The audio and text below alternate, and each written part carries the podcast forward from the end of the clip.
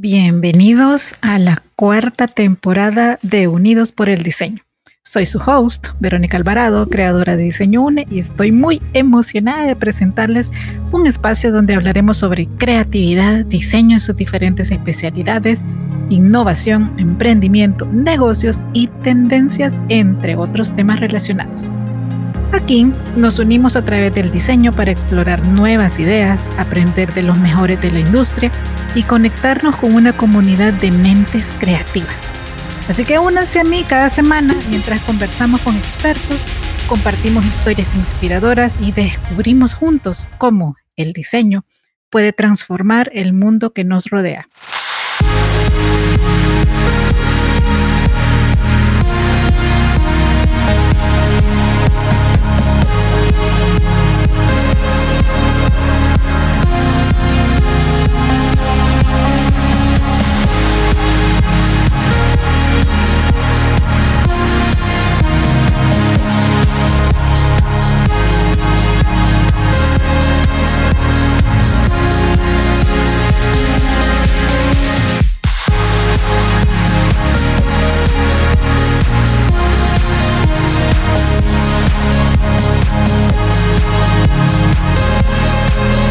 Por el diseño. En nuestras historias, tanto de Instagram como de Facebook, les había anticipado que íbamos a tener este mes dos miniseries más. Justo arrancamos con la tercera. Tiene un nombre peculiar. Se llama El lado oscuro de la creatividad. Porque en la medida vayan escuchando los podcasts, a partir de este a las siguientes semanas, se van a dar cuenta que realmente sí lo hay.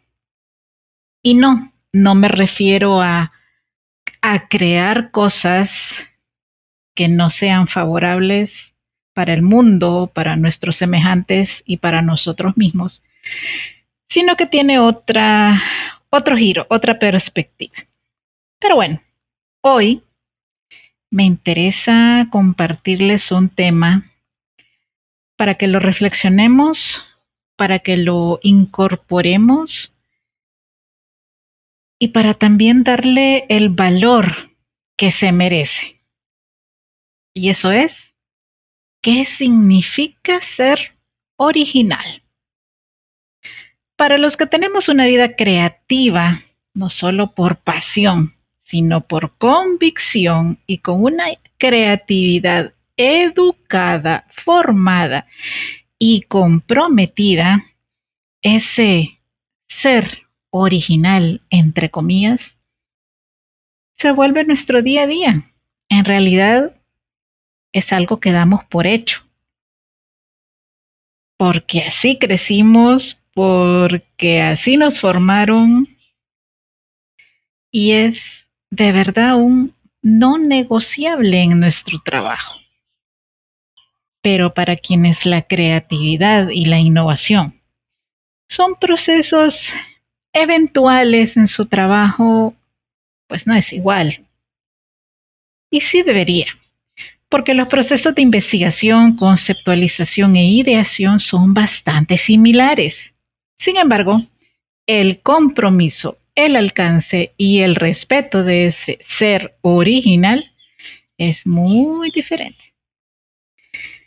¿Por qué ubico algo tan hermoso y casi, casi mágico en el lado oscuro de la creatividad?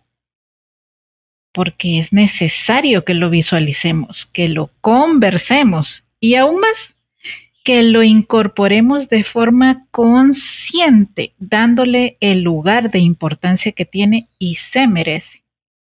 Dejemos de darlo por sentado y destaquemos esa capacidad para ser originales. Ahora les comparto 10 aspectos que pueden influir en las personas que son realmente originales en sus creaciones. Póngale especial atención a los últimos tres. Punto número uno, experiencias e influencias únicas. Las personas que son originales a menudo tienen una amplia gama de experiencias y han sido influenciadas por diversas fuentes. han explorado diferentes áreas de conocimiento y han interactuado con una variedad de personas, lo que les permite tener una perspectiva más amplia y original en sus creaciones. Si nos quedamos encerrados todo el tiempo, sin conocer gente nueva, teniéndole terror a ir solos a algún lugar y pues igual apareció en las historias.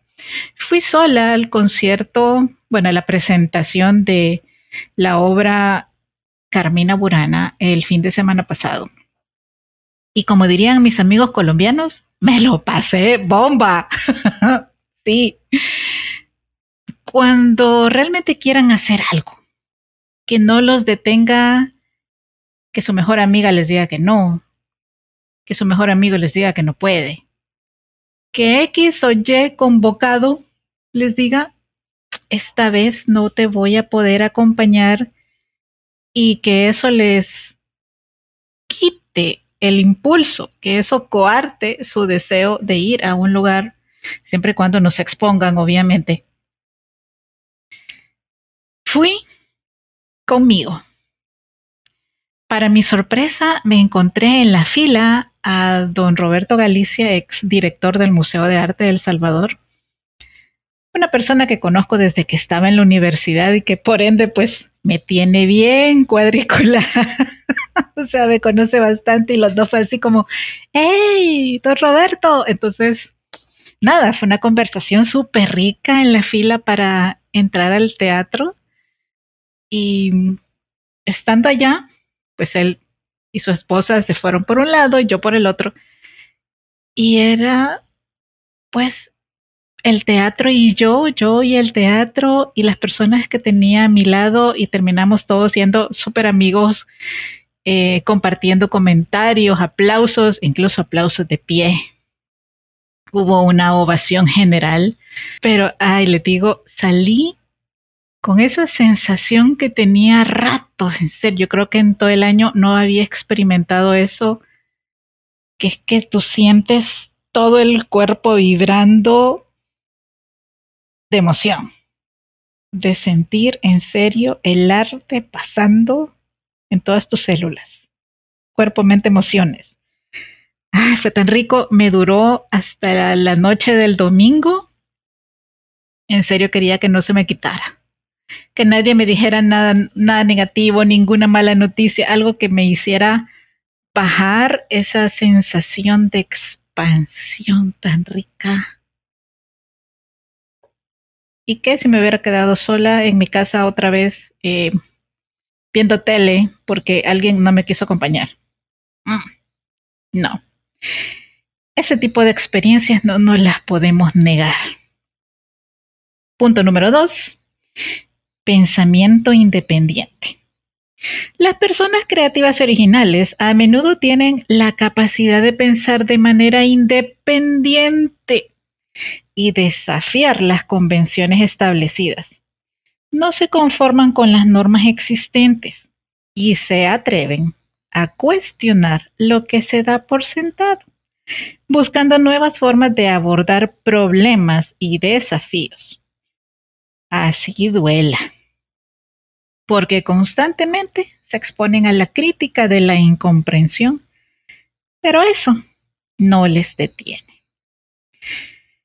Recuerdo cuando fui docente de una institución y en serio le digo, si yo hubiera podido ponerle palabras o si hubieran tenido subtítulos las expresiones faciales de ese decano, que no fue el único, me hubiera dicho esto. Es que me veía con una cara que en serio decía e-, esto el subtítulo. Verónica, en serio usted no puede ser normal. Porque, claro, hubiera sido cómodo repetir todos los ciclos, el mismo programa, los mismos ejercicios, y pues yo no puedo hacer eso. Honestamente, tampoco quiero aprender. Entonces, ¿qué pasaba? Que mi yo original, mi ser creativo, todo el tiempo dice, no me gusta repetir. Si se queda algo, pues que en serio es porque es extremadamente relevante en, en cuanto a ejercicios o a las temáticas. Pero yo todos, cada ciclo que me tocaba dar esa clase, que era, adivinen cuál, taller de creatividad, pues yo no quería repetir, no entendía por qué tenía que repetirlo y en serio era así como me escuchan un como, ¿por qué? Como por, para. Entonces, no me gusta repetir, al día de hoy no me gusta. Y sí, había esa expresión, que no ha sido la única vez que la he visto, pero por eso ahora aprendí a aclararle a la gente que para que me permitan dar lo mejor de mí, sí les agradezco libertad, el que me den la libertad de acción, de pensamiento, de emoción, para que mi creatividad surja como se espera. Y de verdad puedo dar resultados muy buenos si la gente confía y me da ese espacio de libertad. Es maravilloso, en serio. Punto número 3. Curiosidad y apertura mental. La curiosidad es un rasgo común en las personas originales. Están constantemente buscando aprender y descubrir cosas nuevas. Tienen una mente abierta y están dispuestos a explorar diferentes ideas y perspectivas, lo que les permite hacer conexiones inesperadas y generar ideas originales llevan su capacidad de visión a otras esferas del conocimiento porque pueden verlas ante ti que existen. Solo las materializamos, en otras palabras. Punto 4. Pasión y dedicación. La originalidad a menudo está impulsada por una pasión ardiente por un tema o una disciplina en particular. Las personas que son realmente originales tienen un nivel de dedicación y compromiso excepcional hacia su trabajo. Están dispuestas a invertir tiempo, dinero, todos sus recursos y los esfuerzos necesarios y significativos para perfeccionar sus habilidades y lograr resultados únicos. No descansarán hasta lograrlo. Ese empecinamiento sano, ojo aquí paréntesis, si el objetivo de creación y originalidad es en favor de los demás del mundo o de sí mismos. Cierro paréntesis. Esto los lleva a esa meta y lo repiten una y otra vez, una y otra vez, porque ya encontraron una ruta. Punto 5. Capacidad de asumir riesgos. Ser original a menudo implica correr riesgos. Las personas creativas están dispuestas a salir de su zona de confort y probar cosas nuevas, incluso si hay una posibilidad de fracaso. Están dispuestas a enfrentar la incertidumbre y la crítica, lo que les permite explorar nuevas fronteras y encontrar soluciones únicas. Punto 6. Flexibilidad y adaptabilidad. Ser original requiere flexibilidad mental y adaptabilidad. Las personas creativas pueden ajustarse rápidamente a nuevos desafíos y circunstancias cambiantes. No se aferran rígidamente a un enfoque o idea específica, sino que están dispuestas a ajustarse y evolucionar según sea necesario para encontrar nuevas soluciones y enfoques. Punto número 7. Autoconfianza y resiliencia.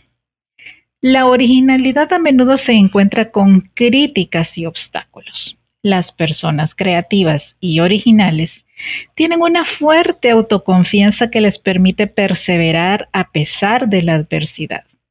Son resistentes y se recuperan rápidamente de los fracasos veces quizá tarde un poquito más, pero salimos adelante.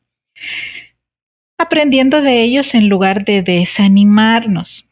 Esta confianza en sí mismos les permite mantenerse fieles a sus ideas y convicciones y también a sus visiones, incluso cuando otros dudan de ellas.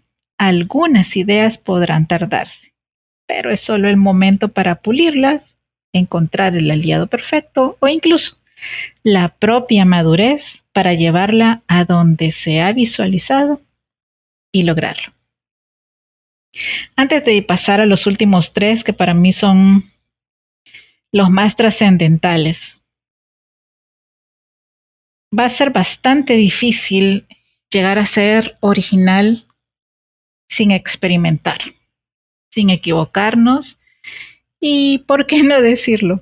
Sin también aprender a jugar con nuestra imagen, con nuestro look, con nuestro vestuario.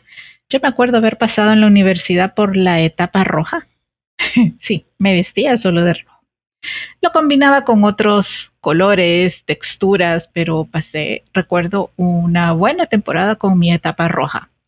Después fue la azul, Recuerdo que cuando egresé en mi examen de portafolio, que es a puerta cerrada, eran 10 jurados. Mi concepto era el espacio. Entonces me maquillaba hasta las cejas azules. O sea, era todo el contorno del ojo más la ceja azul.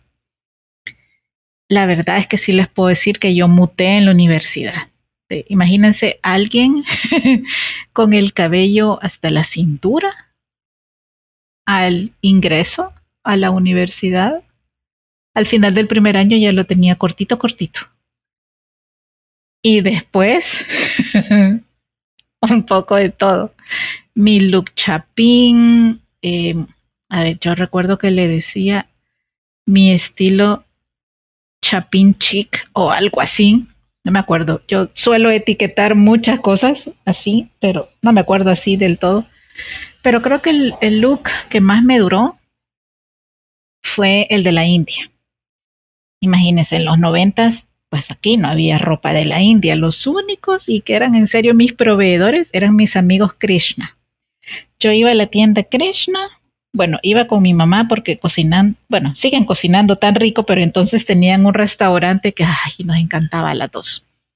Y ellos vendían ropa de la India, entonces yo les compraba a ellos. Y pasé bastantes años vestida así, con los ojos negros, ese de alineado grueso de los ojos. Me pintaba el tercer ojo, que, eh, bueno, en realidad el bindi, como se llama, es solo para mujeres casadas, pero yo sentía que mi look no estaba completo si no, me, lo, me lo pintaba. Entonces, en ese momento me movía en autobús y cada que yo me subía, ¿ustedes se imaginan la cara de la gente? En serio me río porque todavía disfruto mucho quebrarle el esquema mental a la gente, especialmente cuando es tan extremadamente tradicional. Eh, había gente que me veía con cara de, ¿no?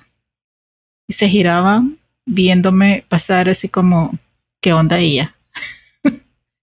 otros me veían hasta con miedo, creo. Bueno, que otros se reían, porque imagínense, en los 90 encontrar a alguien vestido así y maquillado así y, y con una actitud de, aquí no pasa nada, pues obvio que se me iban a quedar viendo. Y así otras tantas cosas que les puedo contar de esa experimentación creativa conmigo misma, que si no la hubiera tenido, creo que muchas cosas a las que doy vida hoy no sucederían. Serían, seguirían siendo parte de lo esperado y establecido. Mm, quizá no me saldría de la caja. Me gustó hace poco que escuché a una hondureña decir, es que ya no estamos dentro de la caja, ahora es lo que está pasando fuera de la caja, pero también cómo vamos a regresar a la caja. entonces fue así como, ah, no, creo que fue una hondureña y una mexicana que estuvimos en un taller de color. Rectifico. Entonces, sí, luchamos por salirnos de ese esquema, pero mientras no lo cambiemos en nosotros, no quiero decir que todo el mundo pasen su cabello por el círculo cromático menos azul y verde, que es lo único que no ha habido en mi cabeza. Pero romper la rutina, romper ese patrón y esquema de vida que sí sirve para generar hábitos y procesos, pero vivir así todo el tiempo hasta que se jubile, pues puntos suspensivos. Ahora sigo. Les dije hace un rato que le pusieran especial atención a los últimos tres puntos y acabamos. Punto número 8. Lograr tener una vida creativa.